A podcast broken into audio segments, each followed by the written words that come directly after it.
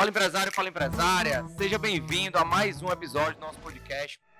Uma grande polêmica que quando eu falo as pessoas ficam loucas e que não concordam é quando eu digo que toda empresa tem que haver competição. Toda empresa tem que haver competição interna. E as pessoas entendem que isso é criar um ambiente ruim. Você quer criar um monte de poodle que fica lambendo teus pés? É isso que você quer? Você quer um monte de pessoas paradas esperando o comando?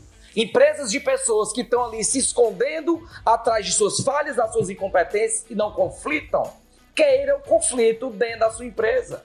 E o que é um conflito dentro da sua empresa? Eu quero ter pessoas dentro da empresa que um colaborador, quando vê o outro que está fazendo algo que não é bom para a empresa, ele fala. Ele fala. Isso gera conflito. E então é importante gerar o conflito e a competição. E o que é a competição?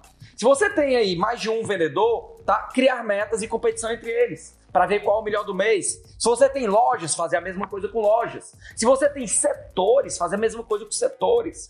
Mas, Marcos, como é que eu posso fazer para competir um financeiro com um comercial? E posso estabelecer que o meu financeiro vai ter uma meta de redução de custos de 10% esse mês. E que o comercial tem uma meta de vender um milhão. E eu vou colocar para disputá-los em relação ao percentual. Se o financeiro conseguiu reduzir o percentual, ele bateu 100%. Mas se o comercial só fez 90% da meta, ele fez 90%. O financeiro ficou à frente do comercial. E dentro desse mês, cada área vai trazer quantas melhorias ela implantou dentro da empresa. Quais foram as melhorias que a área implantou dentro da empresa. Então, eu acho que é importante gerar esse senso, porque a competição sadia em prol do mesmo objetivo, ela gera atrito, ela gera sinergia e ela gera crescimento. Só que, meu amigo, os gestores andam tão fracos, tão medíocres, tão medrosos, tão frouxos, que eles estão com medo de gerenciar conflito. Eles preferem entrar numa empresa que tem 10 carneirinhos, os carneirinhos parados, esperando um comando onde nada acontece. Eu quero é guerra, meu irmão. Eu quero é tiro, porrada de bomba, eu quero é crescimento. Eu quero é a galera se matando para ser melhor mesmo.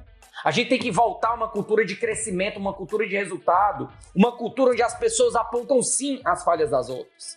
E isso seja entendido como algo maduro. Brasileiro tá fraco, tá coitado, isso impede o crescimento. Se você é empresário, tá me ouvindo aqui ou me assistindo no YouTube, tenha muito cuidado se você tem uma empresa que é muito paz e amor. Alguém está enrolando alguém, alguém está escondendo a falha de alguém, alguém está produzindo menos que deveria.